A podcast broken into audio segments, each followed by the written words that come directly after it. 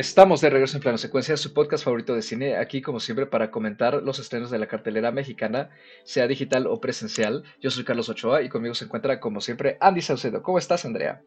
Hola, ¿qué tal? Muy bien, súper contenta, muy emocionada. Además de que, bueno, estamos otra semana aquí platicando de cine, creo que esta película en particular eh, estoy ya muy ansiosa por platicar. Entonces me preparé además bastante y pues listísima para todo lo que vamos a decir. Creo que, no nos había tocado hablar tanto de, estos temas, entonces creo que, va a ser muy interesante.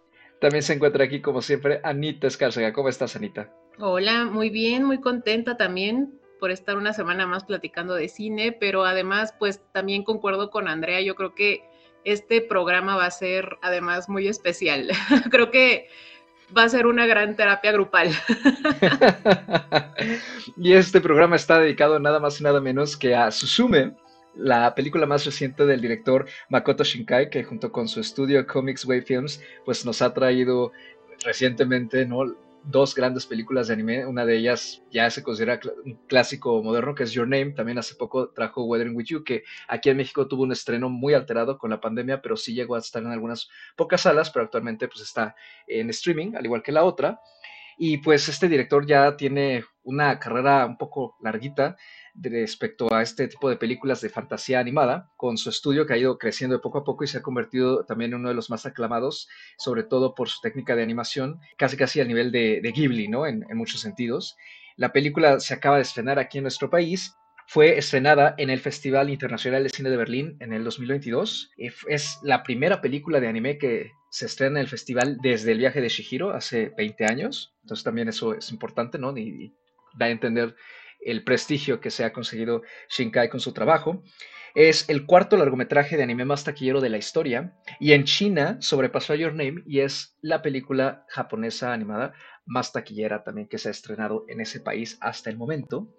La película está inspirada o toma ciertas cosas de la desafortunadamente real tragedia del terremoto de Tohoku del 11 de marzo de 2011 y pues es además la tercera colaboración que tiene el director con el grupo de rock japonés Radwimps, que realiza la música una vez más después de haber trabajado con ellos en Your Name y en Weathering With You. Y pues ya para arrancar, eh, la película en sí es toda una vorágine de cosas sucediendo, pero podríamos decir que en términos de sinopsis, se trata de una chica de secundaria de 17 años que se llama Susume, que se encuentra con un joven que se llama Sota, que resulta que es alguien que se dedica a cerrar puertas, unas puertas mágicas que aparecen por varias partes de Japón, que es una especie de portal hacia otro mundo, y mediante el cual se mete un ente oscuro que crea desastres en Japón. Entonces, al toparse con Sota, Susume se vuelve también parte de esta, digamos, profesión, entre comillas, de cerrar las puertas y tiene que ayudarlo a cerrar las que faltan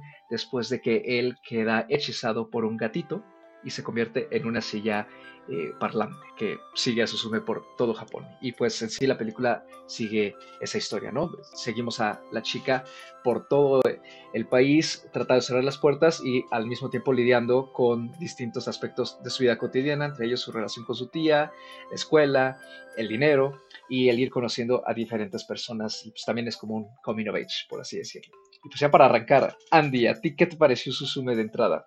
A mí me gustó muchísimo Susume. Eh, yo ya estaba esperando esta película. Fui a verla el primer día que, estuvo en sala. La estuve un poco ahí cazando. Y la verdad es que eh, desde mi perspectiva, al menos a mí, no me decepcionó. Este es un trabajo mm, de animación, eh, tanto en términos técnicos como de contenido, muy bonito, con una propuesta muy linda, eh, ya, iremos desglosando a qué me refiero con linda y bonito, pero creo que eh, al menos los que ya conocen un poquito más el trabajo de este director también eh, pues a lo mejor han detectado que tiene temas muy repetitivos en, en varias de sus obras y además ha crecido mucho también en términos de animación, de escritura, de dirección, ¿no? Entonces es como ir evolucionando un poquito con él y me encanta lo, que nos trae en esta ocasión, ¿no? Creo que conquistó,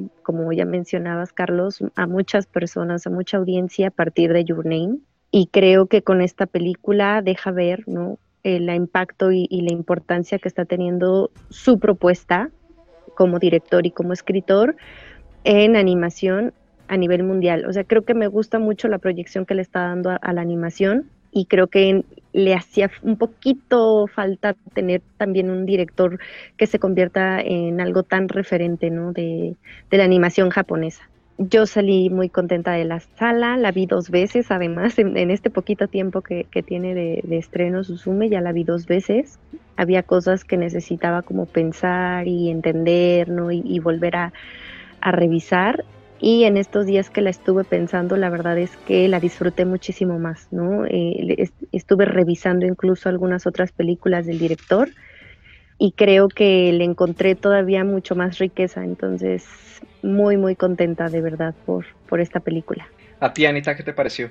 Ay, a mí me gustó muchísimo la película, me encantó. Eh, me parece que tiene muchas capas y tiene una profundidad y una complejidad que pues rara vez se ve en el cine, ¿no? No nada más de animación, sino pues en general en el cine.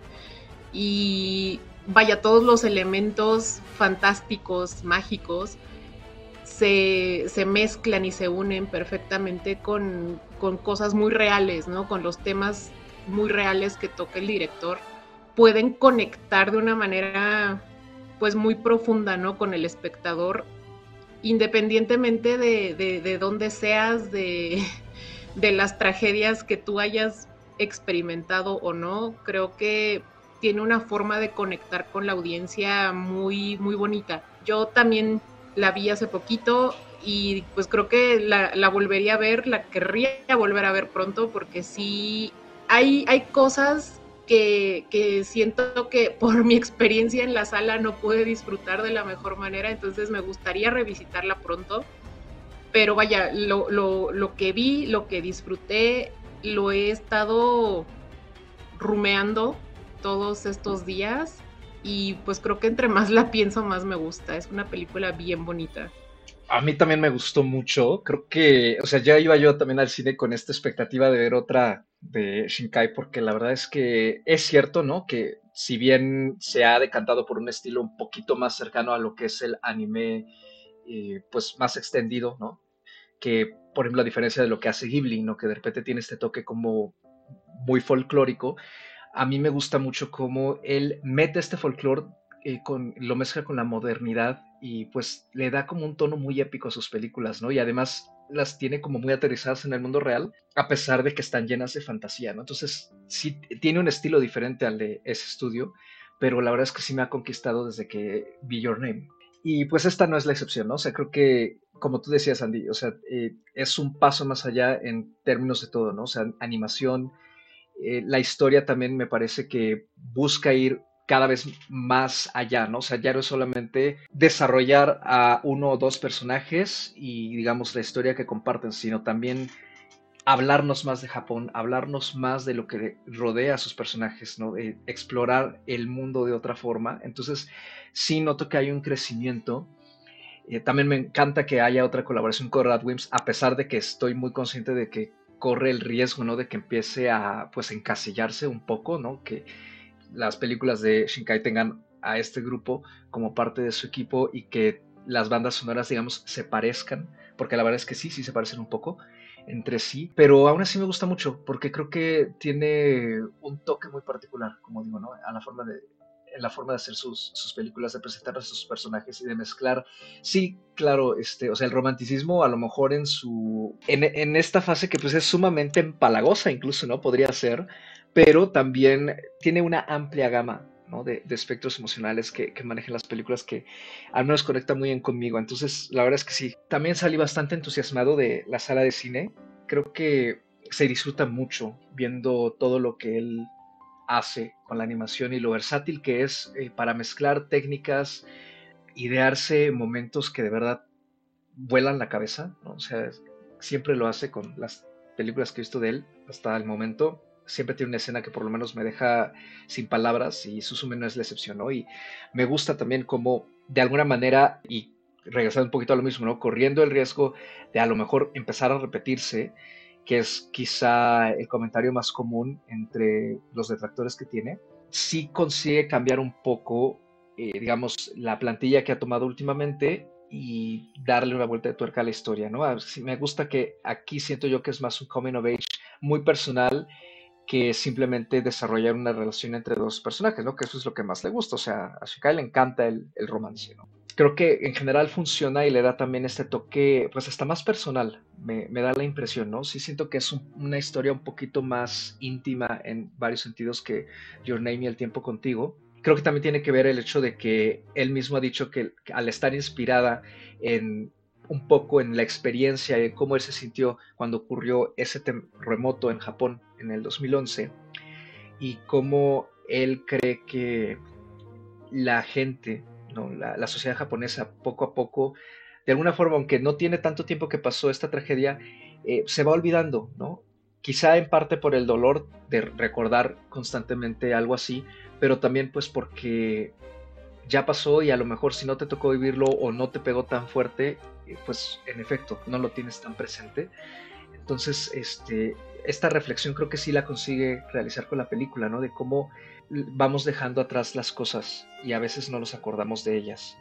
Me gustó eso, como que me dio algo más que las otras no me han dado, a pesar de que también, por ejemplo, Your Name maneja un poco eso, ¿no? Y, creo que en general sus películas tienen mucho que ver con la naturaleza y con el efecto que nosotros hemos tenido en ella, cómo la hemos manipulado y cómo la hemos cambiado, y también cómo nos olvidamos como seres humanos de entenderla, ¿no? Y de recordar que pues ella siempre está ahí presente a nuestro alrededor y que pues para infortunio nuestro es mucho más poderosa que nosotros siempre, ¿no? Entonces, en sí creo que pues es el paquete completo, ¿no? O sea, me, me gusta en todo sentido, creo que la película tiene unos aciertos tremendos y pues sí, la verdad es que la disfruté mucho. Sí, es que es justo lo que decía Anita, ¿no? Esta es una película que tiene muchas capas y justo esas capas y cómo está la película hecha en su totalidad forma parte de ese crecimiento que tiene el director como escritor. Revisando un poquito su trabajo, vemos que empieza a tocar muchos de estos temas y empieza a tener justo este estilo de contar las historias, ¿no? A través del amor, a través del tiempo, de la naturaleza, del clima, ¿no? O sea, toca muchísimos elementos, temas que llegan a esta película y que justo le da la habilidad de poder tomar todos y llevarlos hacia una historia en donde tenemos no solo un mensaje, ¿no? Tenemos muchos, en donde vemos, sí, tenemos un personaje principal, tenemos a esta chica que, en este viaje, ¿no? Madura y descubre muchas cosas sobre sí misma, sobre las relaciones con los demás y también eh, de una u otra forma de soltar, ¿no? El pasado, el amor, o sea, pasan muchas cosas en esta película, pero en ningún momento se siente que haya tanto que no lo puedas comprender, ¿no? Está todo también sintonizado, también ligado, como un engrane también ideado, que son detalles que tú dices, wow, qué bonito, qué sutileza, qué forma de meter este tipo de, elementos. Que le dan muchísima fuerza al mensaje de la película. Y bueno, digo, insisto, a mí no me parece que tenga solo un mensaje, sino que tiene muchos, justo por todas estas capas que trabaja la película. De lo que ya mencionaba Carlos, esta parte de estar ligado a eh, el terremoto. Eh, sí, está ligado a los desastres naturales el director busca de cierta forma ligar este tipo de, situaciones. Igual en Your Name, ya, lo mencionaba Carlos, en El tiempo contigo me parece que, eh, se enfoca mucho más en el cambio climático, ¿no? De hecho, la película toda la parte de la película que también lo mezcla un poquito con la mitología y el folclore está mucho más llevada a todas estas tormentas, a cómo el ser humano no también ha ido llevando al planeta pues a este cambio tan abrupto ¿no? de climas, ¿no? Y en el caso del tiempo contigo, pues mucho más ligado a las grandes tormentas, ¿no? E incluso inundaciones que hay en, en diversas ciudades. Sí tiene estos elementos y luego busca integrar otros elementos históricos también de Japón para conectar, si bien con su audiencia en Japón, pero que al momento de que él lo hace y que él lo plasma, logra también de una u otra forma conectar con, con otros públicos, ¿no? con otra audiencia. Esta parte de eh, el folclore, yo por ahí estaba escuchando o leyendo, no recuerdo, que este gusano que aparece en la película, que es este gusano que, que va de esta, este otro mundo hacia nuestro mundo, ¿no? y que cuando cae es quien, el que provoca estos eh, movimientos telúricos, está dentro de la mitología japonesa, ¿no? Y está dibujado como un gusano. Lo que hace Makoto es justo tomar todas estas partes de la mitología, de la naturaleza, de la historia de Japón y plasmarlas, ¿no? El que la historia o todos estos desastres se desarrollen en lugares abandonados, donde están las puertas en lugares abandonados, justo también corresponde a parte de la cultura japonesa. Cuando los japoneses van a inaugurar o construir un nuevo lugar, un edificio, eh, un algo, hacen una ceremonia. Pero lo que dice el director es cuando estos lugares se abandonan por alguna razón, que en este caso en su mayoría es por eh, los cambios que ha habido en la población japonesa, tanto de tasa de nacimiento como pues de la población en sí, que ya es una población mucho más grande y hay pocos nacimientos. Se han abandonado muchos lugares también por el tema del cambio climático y de los distintos catástrofes naturales que hay. Nunca se hace nada, nunca se cierran esos lugares en realidad. E-, esos lugares se quedan abandonados y no hay un cierre. Hay una ceremonia de apertura, hay una ceremonia antes de que se construyan y una de inauguración, pero nunca hay un cierre. Entonces, creo que el director se centró tanto en justo que todo tuviera de una u otra forma un significado que hace que justo la película cobre mucho sentido, a pesar de que pudiera parecer un poco compleja, se siente que fluye de forma muy natural y todos los elementos no necesitan explicarse tan detalladamente, ¿no? Vamos avanzando conforme va avanzando la historia.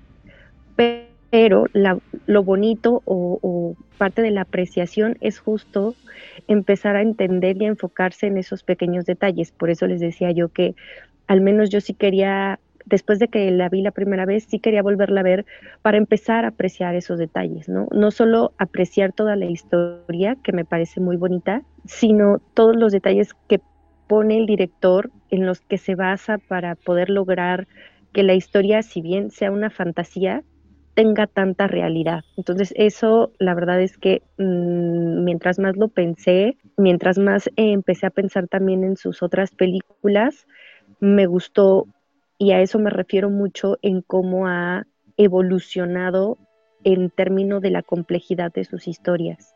Ay, qué bonito, qué bonitas palabras de Andy, porque, o, sea, ahorita que, que estaba contándonos, Andy, de este, de este detalle, ¿no? De lo de, las, de los cierres, de las clausuras de, ciertos lugares abandonados.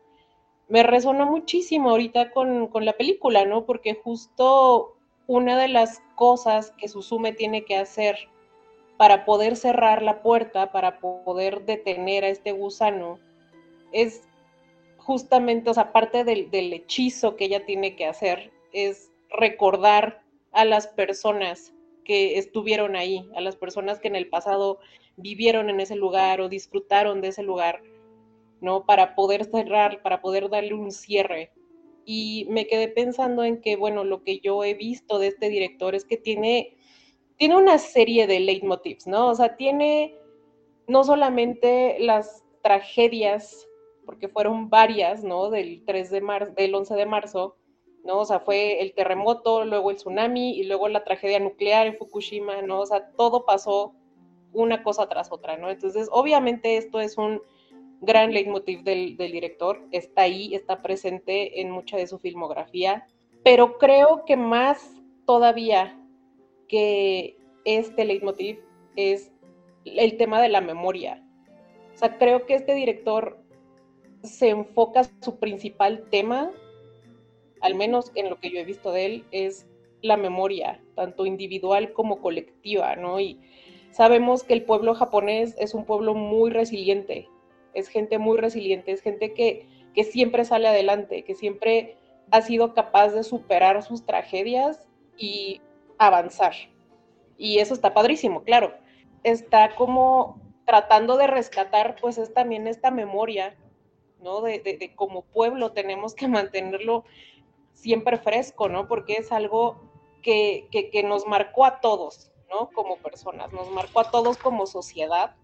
Y esto obviamente tiene una repercusión en la salud mental de, de, la gente, ¿no? Y algo que me gustó muchísimo de esta película y que hasta como que lo anoté, ¿no? Así como de esto es lo que más me gustó de la película, es no nada más el trabajar la memoria como concepto, sino la sanación, ¿no? O sea, toda esta parte final, estas escenas finales en donde Susume se encuentra a la Susume niña perdida, llorando, buscando a su mamá, y ella llega y la abraza, ¿no? O sea, es este concepto de abrazar a tu niña interior, a mí esa, esa parte de la película de verdad me rompió, porque creo que es muy valioso. Es muy valioso no nada más como concepto, sino es muy valioso también la manera en la que lo hacen, la manera en la que lo, lo presenta en pantalla.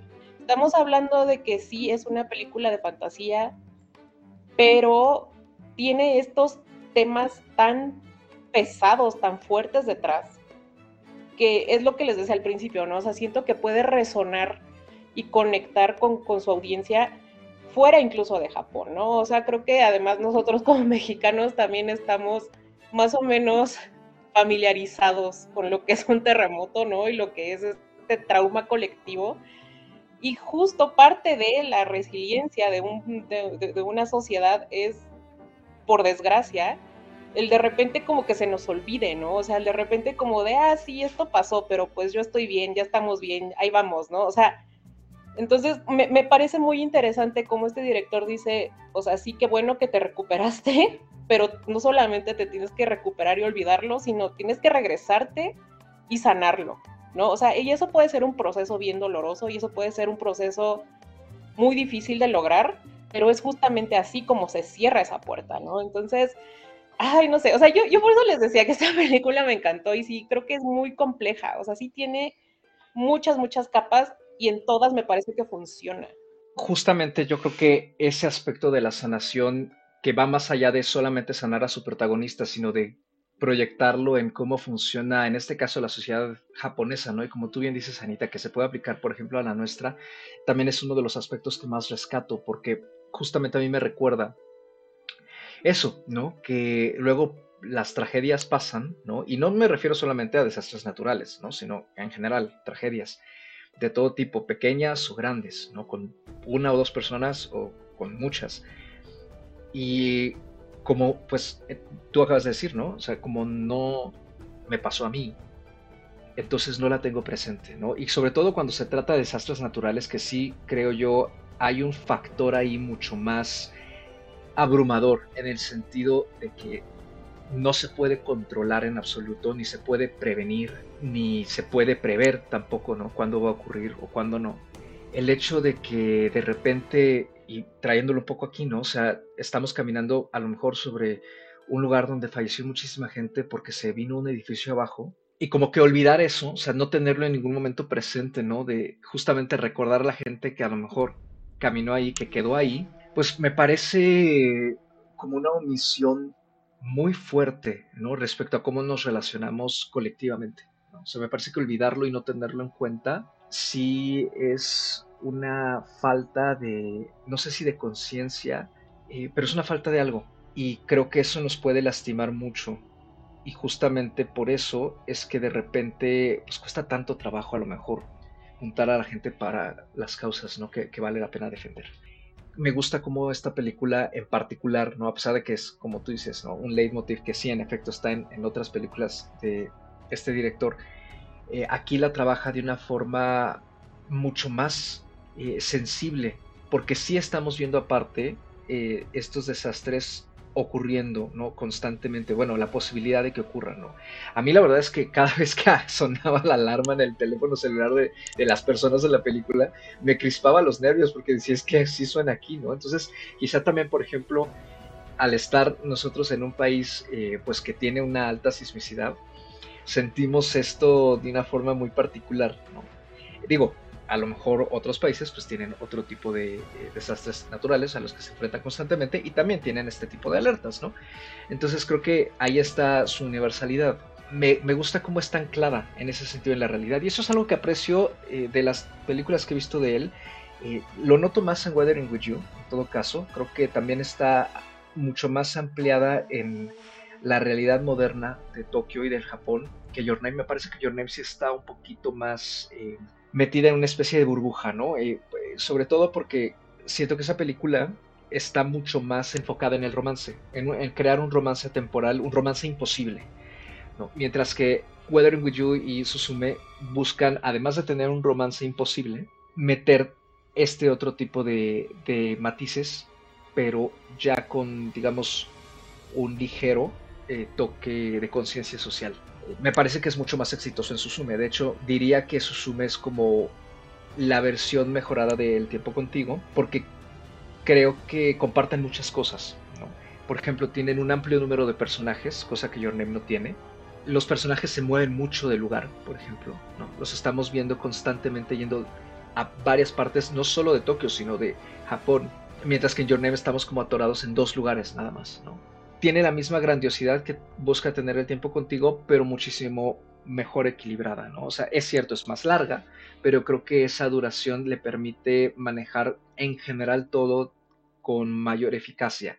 Ahora bien, sí creo, eh, y, no, y, no, pensé decirlo, o sea, no pensé que esto fuera a ser así, pero sí creo que si hay algo que no es que me sobre, pero creo que no me funciona tan bien por momentos es justamente el romance que se busca establecer entre Susume y Sota. Quizá está más enfocado desde el lado de la fantasía de Susume, ¿no? De que ella se queda como muy prendada de este muchacho, pero como que ese énfasis que por momentos parece estar siendo el enfoque de la película de repente no me gusta. Entonces, por lo mismo, aprecio mucho que llegado el tercer acto de repente nos da este revés y se convierte en un encuentro consigo misma porque es justamente lo que ella necesita sanar, ¿no? Y entonces como que esta relación con Sota queda como en una especie de segundo plano.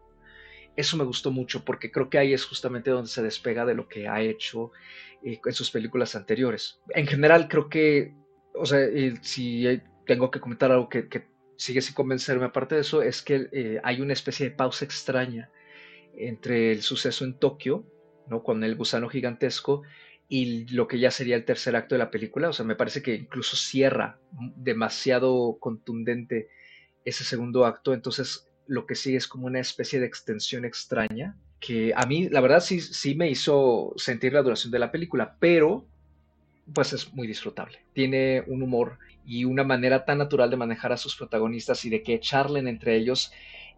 Mención particular también me gustaría al subtitulaje, me pareció que tiene muchos aciertos y creo que consigue transmitir muy bien muchas cosas de, del humor y que conecten con la audiencia este, hispanohablante de aquí de México. Entonces, la verdad es que sí, me, parece una, una, gran película y uno de los estrenos más bonitos que hemos tenido este año y pues se suma a, a la filmografía del director con muy, muy buenos aplausos, la verdad. Qué bueno que mencionas lo del romance, porque justo es algo como que no estuve muy de acuerdo contigo, pero no sabía bien por qué. bueno, no, sí, sí, sí te comenté el por qué, pero creo que al menos ya lo tengo un poquito más claro. En este caso, y justo yéndome un poquito más hacia los trabajos que ha hecho eh, este Makoto Shinkai, me parece que uno de los temas más repetitivos de sus películas es el amor y creo que al menos todas las que he visto hablan de, amor y hay un tema central muy importante entre dos personajes. Algunos amores imposibles, algunos amores medio platónicos, ¿no? Y algunos amores que se superan, pero siempre hablan como de amor. Esta película justo me parece que sí habla de amor, pero creo que malinterpretamos en qué momento se desarrolla esa parte, porque al inicio y por lo que el mismo Makoto por ahí ha comentado en algunas entrevistas, el personaje de Sauta no existía al inicio. Él no lo tenía muy planeado, ¿no? Pero sí quería que Susume hiciera este viaje acompañada, no solo de, de Daijin, ¿no? Que es el gatito, sino que alguien más la acompañara en, este viaje. Entonces justo es cuando ya después se hace todo el desarrollo de la parte de, del personaje de Sauta, del significado de la silla.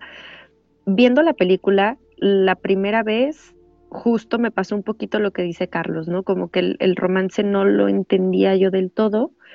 Y ya cuando lo vi la segunda vez, justo entendí que es porque no había un romance como tal, o esa no era la intención al inicio. Sí hay un cierto encantamiento de Susume hacia Sauta cuando lo ve la primera vez, y ella lo dice, ¿no?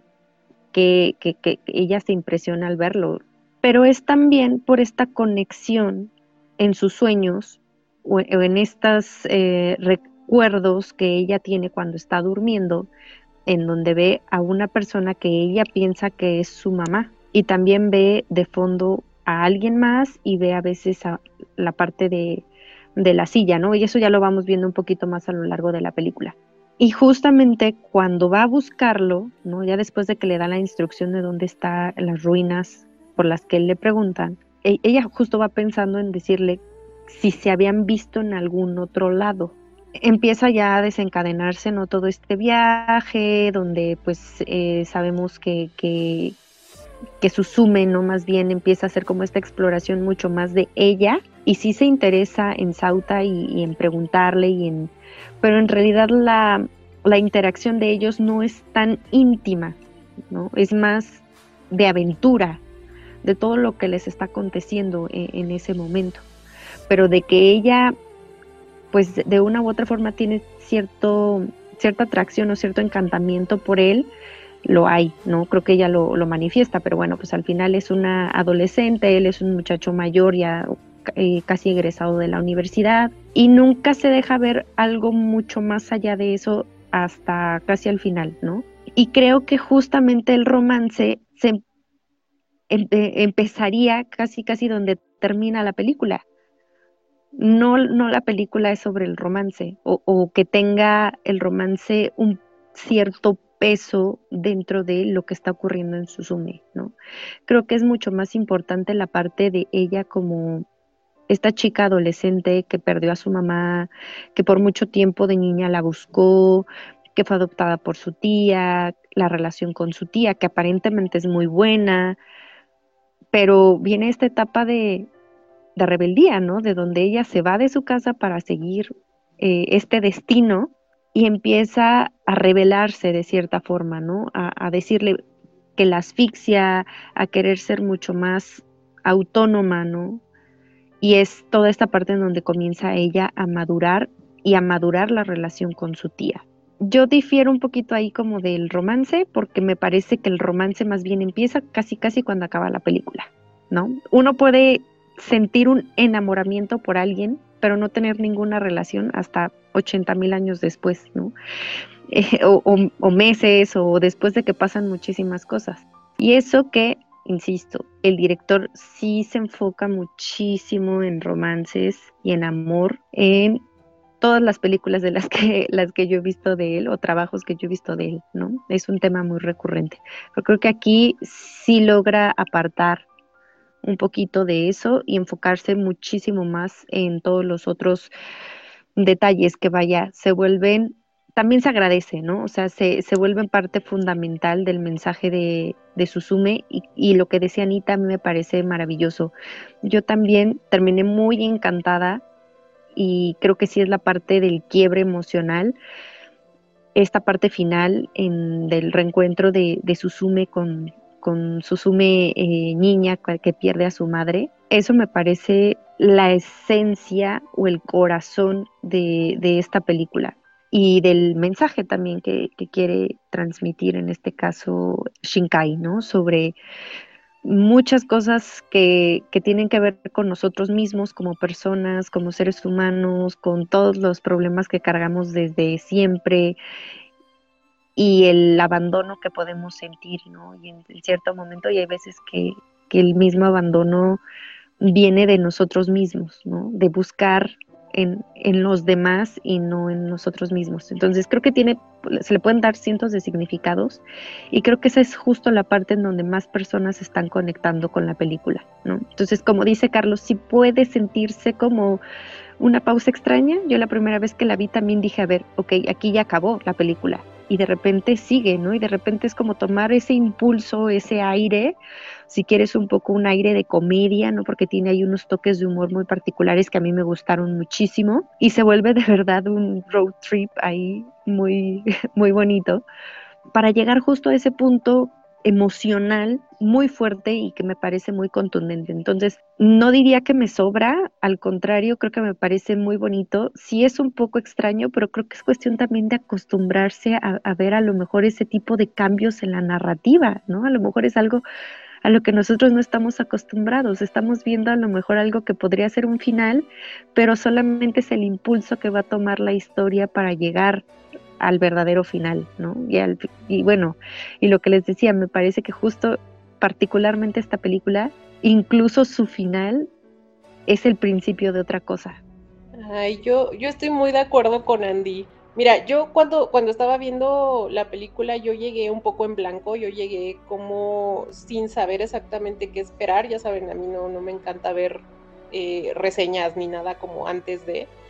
Entonces yo llegué un poco en blanco, ¿no? Pero justo la parte, pues que se podría considerar como romance, yo en algún punto de mi visionado pensé, ay no, que no vaya por ahí, ¿sabes? O sea, no, no, no me gustaría que la película fuera por ahí.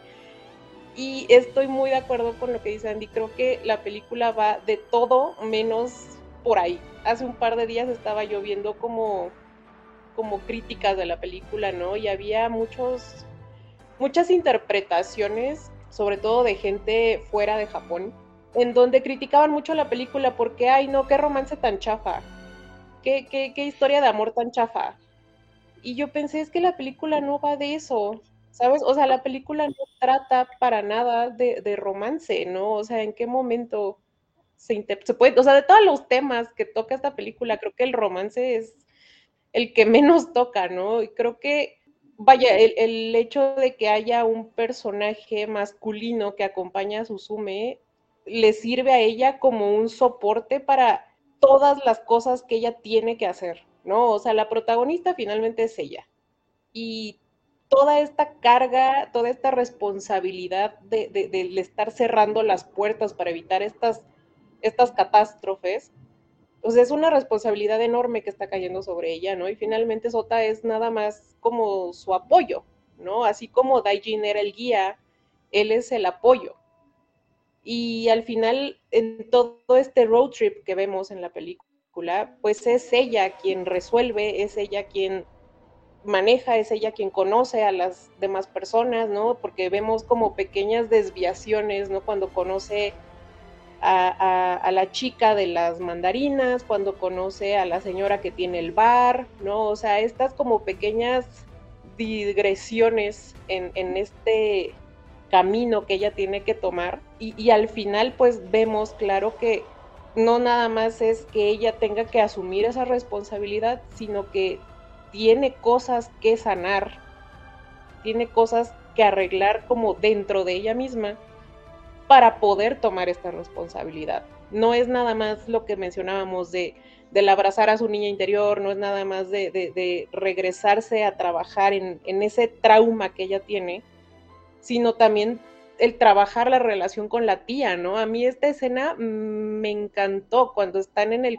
coche, cuando están en, en, la carretera y empieza a llover y se tienen que detener. Y de repente la tía explota, ¿no? Y le dice, perdí mi vida por ti, ¿no? O sea, sacrifiqué mi vida por ti y a veces no sé si lo vale, ¿no? Es una, es una escena muy dura, es una escena muy dolorosa, porque de cierta forma las dos explotan y las dos se dejan decirse cosas que nunca antes se habían dicho, pero que a lo mejor secretamente cada una las sabía, ¿no? Porque incluso Susume lo dice un poco antes, ¿no? Siento que le robé la vida a mi tía, ¿no? Siento que le robé su juventud. Entonces, es bien padre, ¿no? es bien bonito ver cómo, cómo Susume va trabajando en ella, ¿no? Y, en sus relaciones con los demás y tiene cosas que resolver por sí misma. Entonces, pues el personaje de Sota termina siendo no, no digo que, que un extra, porque tampoco lo es, pero sí es más un apoyo para ella, ¿no? Es, es, este banquito de tres patas en su vida. Creo que obviamente depende mucho, ¿no? De, de, la interpretación que, que, uno le dé. Sí, tiene muchas maneras de verse las, las, películas, claro. Pero vaya, creo que tiene temas mucho más grandes, mucho más allá que, que el romance que sí, efectivamente, también concuerdo con Andy, creo que este inicio de este romance lo podemos ver pues más hacia el final, más en esta última escena, ¿no? Que además es algo que, que me llamó mucho la atención porque hay cosas que se repiten, por lo menos en Your Name, ciertos diálogos, ¿no? De cuando se encuentran y no nos conocemos, ¿no? O sea, eso, eso me, remitió totalmente a Your Name, ¿no? El, el, ver a alguien y decir, esta persona como que la conozco, pero no sé, que volvemos, ¿no? Es, es este tema de la memoria que, que yo mencionaba hace un rato. Creo que tiene muchos temas recurrentes, pero los maneja de una manera que no parecen repetitivos, ¿no? Al contrario, creo que es capaz de sacarnos historias distintas, originales, interesantísimas, súper complejas cada vez, a raíz probablemente de, algo mismo, ¿no? Que es el trauma, la pérdida, el dolor, la sanación, el olvido, la memoria, ¿no?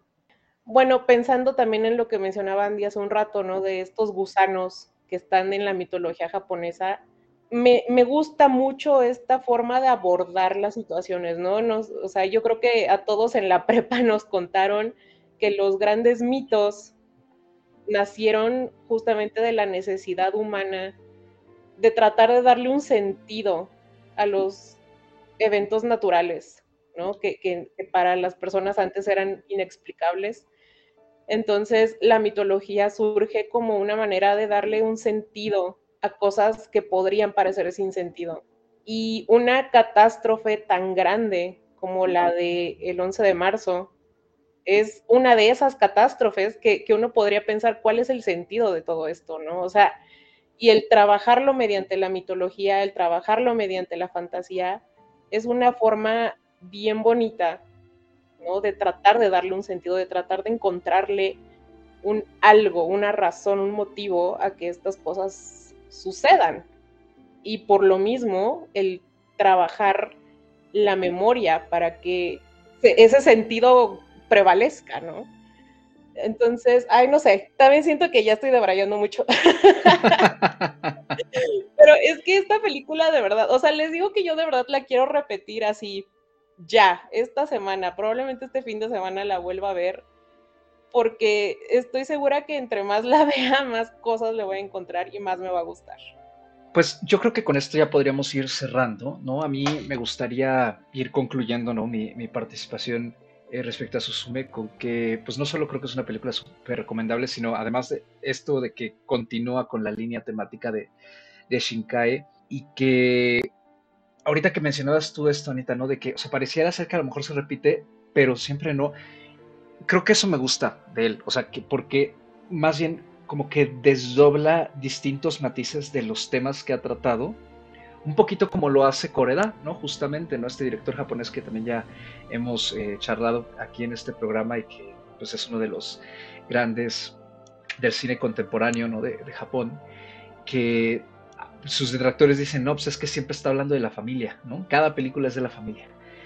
Pero cuando uno ve cada película, se puede dar cuenta de que sí, pero no, ¿no? O sea, cada, cada largometraje explora matices distintos, los desglosa de forma distinta, y creo que en el caso de Shinkai es un poco lo mismo, ¿no? O sea, ya tiene como muy establecidas estas bases temáticas, ¿no? Le gusta explorar el romance juvenil, sobre todo, le gusta explorar el amor imposible, le gusta explorar la relación de la sociedad japonesa con la naturaleza que la rodea, con la memoria, histórica con los sucesos que ocurren en el mundo moderno, como por ejemplo el cambio climático, y con cada una nos quiere hacer reflexionar, si no un poco más o de una forma distinta, también mostrarnos como distintas perspectivas y llevarnos cada vez más allá respecto a ese tipo de reflexiones, que son con las que finalmente yo creo él construye sus películas, ¿no? Alrededor de todas esas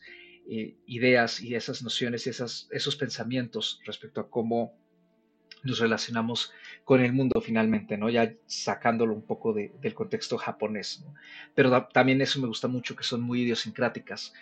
El folclore de ellas está impregnado en las películas sin que los domine, sin que se vuelva tampoco algo sumamente laberíntico y que cueste comprender. Y todo con esa dosis como muy equilibrada de entre entretenimiento, reflexión, eh, personajes muy simpáticos, una animación padrísima, ¿no? Que la verdad es que sí creo que se sigue superando a sí mismo en, muchos aspectos.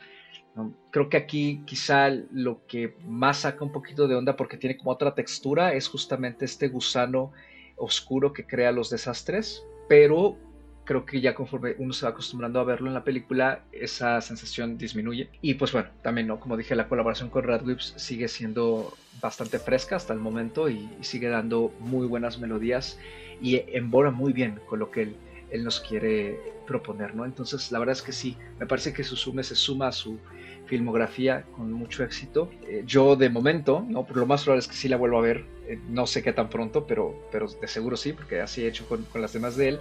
De momento cerraría con cuatro estrellas bien sólidas para Susume, la recomiendo muchísimo.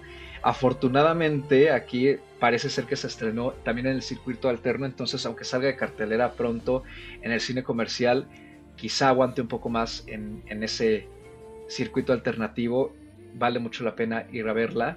Eh, no sé qué tan bien está el doblaje, la verdad, pero en mi experiencia viendo Weathering with You y Your Name, el doblaje de anime japonés en general es muy bueno aquí en Latinoamérica, entonces yo creo que también sería muy interesante ver esa versión de la película. Y pues sí, cuatro estrellas para Susume y no se la pierdan, de verdad. Sí creo que es uno de los estrenos de animación más padres de lo que va de año y de los que tendremos seguramente en este 2023.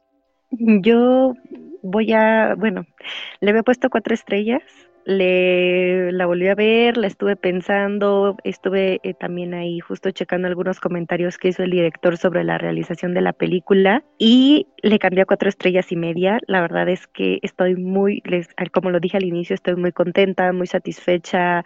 Salí feliz casi casi de lo que había visto en la sala, ¿no? A pesar de, que justo la parte más emotiva y más eh, difícil, ¿no? A veces de, procesar o de ver, pues es la, la, parte final de la película. Yo también la recomendaría muchísimo y como todo lo del director, ¿no? Pero de lo que, de lo que está actualmente en cartelera y creo que también cerrando un poquito con comentarios que ya hemos hecho repetitivamente en este podcast sobre la animación y citando a Guillermo del Toro, no le tengan miedo a la animación, ¿no? Eh, la animación es un arte, es cine, ¿no? Es, es otra manera en la que podemos contar cosas que el live action jamás lo permitiría, ¿no? O, o simplemente no se coincide. Y la animación tiene la capacidad de transmitir un sinnúmero de emociones, de poder empatizar con los personajes, de identificarse con, lo que estamos viendo y de mover ¿no? Eh, diferentes sensibilidades. Entonces, vale muchísimo la pena. Y bueno, ya hemos hablado de diferentes estilos, ¿no? Eh, en este caso, la animación japonesa, mucho de lo que viene del manga o del anime, que me parece que, en este caso Shinkai sí se ha metido a temas de, de anime y de, bueno, de, de, manga, perdón, y de, y de novelas, ¿no? Algunos de sus trabajos me parece que tanto Your como Susume tienen manga o tienen novela. Es un estilo distinto, ¿no? Creo que mucha gente se quedó con el estilo de Gilby de hace varias décadas y entiendo que lo atesoren mucho y de verdad que también es magnífico poder conectar con, ese tipo de películas. Sin embargo, la animación en Japón pues también ha evolucionado, se ha transformado no solo en los elementos técnicos que ya comentaba Carlos, hay cosas muy bonitas en, en términos de animación, musicalización, diseño de personajes, ¿no? colores, texturas, sino también en los temas, en los directores, ¿no? Hay, hay otros directores también trabajando en, en anime. Y en el caso de eh, Shinkai, mm, él es un director que, se ha construido, ¿no? O sea, ha desarrollado todo su trabajo en el anime y como él lo ha mencionado por ahí, no se ve haciendo live action porque justamente es a través de, de la animación en donde ha podido el transmitir, ¿no? Y llevar a cabo pues todo su estilo. Voy a decir que me encantó el gato. Daijin me parece la cosa más hermosa que hay en este planeta. Yo compraría toda la mercancía que salga de, este hermoso gatito. Y además porque eh, se supone que justamente hay detrás de, de que Daijin sea un gatito un significado, ¿no? Concreto.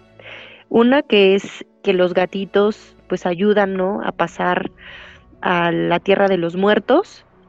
Y la otra es por ahí, escuchaba yo que también tiene que ver con el folclore, ¿no? Eh, en Japón, bueno, con la mitología japonesa.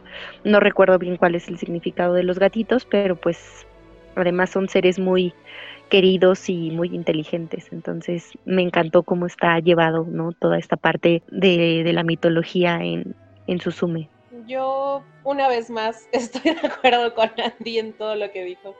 Ah, le había puesto esta película cuatro estrellas, pero conforme más la pienso, conforme más la voy rumiando, conforme más incluso la platico, ¿no? Con, con conocidos que también ya la vieron, me doy cuenta de que esta película merece, merece más. Entonces yo me quedo con cuatro estrellas y media.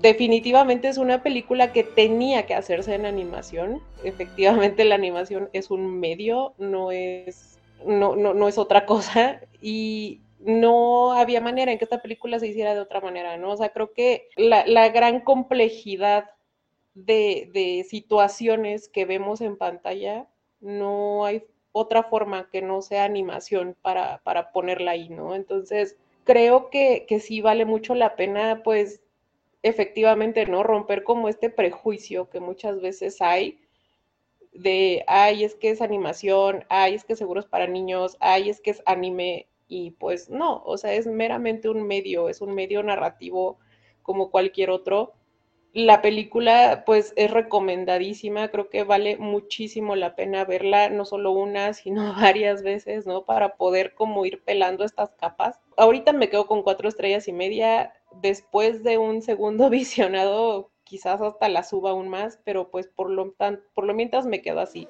No, no, no me voy a cansar yo de recomendar esta película, la verdad. Y pues con eso termina esta breve charla sobre Susume, que al momento de que salga este programa, pues la van a poder seguir encontrando en cartelera, como ya dije, tanto en cine comercial como en el cine alterno, por lo visto, lo cual es una fortuna, ¿no? Qué padre que pudo tener acceso a más copias. Por ejemplo, está en la Cineteca Nacional, sorprendentemente. Entonces pueden ahí visitar eh, Susume, ya sea en versión subtitulada o en versión doblada. Y pues ya nada más nos queda la recomendación de este episodio, que son varias y que pues en sí creo que tienen que ver con lo que ha hecho el director previamente. Andy, ¿qué te gustaría recomendarle a la audiencia? Bueno, pues dada la tarea que me puse de, hacer una pequeña retrospectiva de eh, Makoto Shinkai, eh, me puse a ver 5 eh, centímetros por segundo, que es una pequeña película que hizo como de una hora por ahí del 2007, si no me equivoco, y que justamente es una película muy centrada en el amor y en superar el amor, pero que justo tiene varios de los elementos que aquí platicamos, ¿no? El tema del clima, el tema del desarrollo del personaje en el tiempo, ¿no? Es una película que se desarrolla en tres partes, son tres cuentos, pero son tres cuentos con los mismos personajes. Los personajes principales son dos amigos, desde niños eh, se hicieron muy unidos, prometieron al crecer que iban a ir a la misma preparatoria y, a seguir juntos, pero por temas de, de, los papás de la chica se tienen que mudar fuera de Tokio y empiezan un poco a poco a distanciarse a pesar de que se mantienen en contacto por medio de cartas, ¿no? Pero justo la película va en tres bloques en donde vemos cómo se desarrolla la vida de estos dos personajes y la verdad es que me parece que es una historia muy linda, es una historia con mucha profundidad, emocional, ¿no? De, de ambos personajes y de autodescubrimiento, ¿no? Porque son, son adolescentes al final del día, ¿no? Descubriendo un montón de cosas sobre sí mismos, sobre la soledad, sobre qué hacer en el futuro, ¿no? muchas inquietudes y me pareció bastante interesante, ¿no? Ver justo cómo pasa de este tipo de historias que cuenta en una hora a historias mucho más largas como Susume. Como dato, y lo dice, me parece, al inicio de la película, son 5 eh, centímetros por segundo lo que tarda en caer una hoja de cerezo. Ya saben que estos árboles son eh, japoneses, ¿no? Y tienen o embellecen toda Japón en ciertas épocas del año. Esta película yo no la encontré en streaming, pero la pueden encontrar en medios alternativos. Seguramente hay en varias comunidades de anime, la podrán ver pues de manera gratuita por aquellos que tengan interés o curiosidad en, seguir un poquito más del trabajo de este director. Anita, ¿tú también quieres recomendar algo de Shinkai? Sí, pues bueno, justamente ya, ya la mencionamos un par de veces en el programa de hoy, pero pues vale mucho la pena revisitarla y pues la película es Your Name, que aborda también temas muy similares, ¿no? O sea, aborda también el tema de la memoria, el tema de la tragedia, tiene una historia bellísima, tiene todo este contexto y todo este bagaje que también parte de la tragedia de la pérdida, pero aquí sí eh, de una manera eh, romántica, ¿no? Como, como mencionaba Andy hace un rato, sus películas sí tienen mucho, mucho de romance y la pueden encontrar, está en HBO Max y está en Amazon Prime. Y como última recomendación que la doy yo, eh, pues El tiempo contigo, Weathering with You, que es la película anterior a Susume y que fue posterior a Your Name, que en lo personal sí, como mencioné brevemente durante el podcast, creo que tiene algunas pequeñas cositas ahí que no me terminan todavía de cojar, pero la verdad es que es muy disfrutable, la, animación es bellísima, también hay un romance imposible y como bien decías tú, Andy, ¿no? Eh, tiene que ver un poco más con los efectos del cambio climático y muy, pues muy brevemente es sobre un chico que conoce a una chica que se dice es una chica del sol, que puede quitar la lluvia que está asolando Tokio por meses y traer el sol, y junto con ella idea un plan para ganar dinero para ambos, porque pues prácticamente andan en las calles, por así decirlo. Entre los dos idean estar rentando a la chica para que traiga el sol en numerosos eventos y pues la gente esté feliz sin saber que el abuso de ese poder de la naturaleza obviamente trae un precio a pagar. Y pues esa la pueden encontrar en HBO Max y en Amazon Prime también, ahí en tanto la pueden encontrar con subtitulaje como con doblaje. Y pues ya nada más para despedirnos, ¿dónde nos pueden encontrar, Andy? A mí me pueden encontrar en Twitter o Instagram como arroba Andrea Ahí me encuentro siempre compartiendo o más bien retuiteando contenido eh, cinéfilo y muy variado de, la cultura pop, casi casi. Y también me pueden encontrar en Letterboxd como Padme con Y al final para pues dar seguimiento al visionado que, que tengo en estos últimos meses o de manera más reciente. A mí me pueden encontrar ya sea en Twitter o en Instagram como arroba animalceluloide ya saben que yo no tengo nada más que hacer, entonces pues ahí me encuentran siempre. Y a mí me encuentran en Twitter como arroba mrcarlos8 dígito y una a minúscula, lo mismo en Letterboxd, lo mismo en Instagram, no es el mismo handle ya para todas las redes sociales, porque si no, que relajo. Y lo mismo, ya saben que hay tweets sobre música, cine, literatura, la vida y demás, y pues todo será bienvenido o bloqueado según sea el caso, según eh, yo reciba esos mensajes o esos tweets. Y pues este programa, como todos los demás, por supuesto, es su plataforma de podcasting preferida.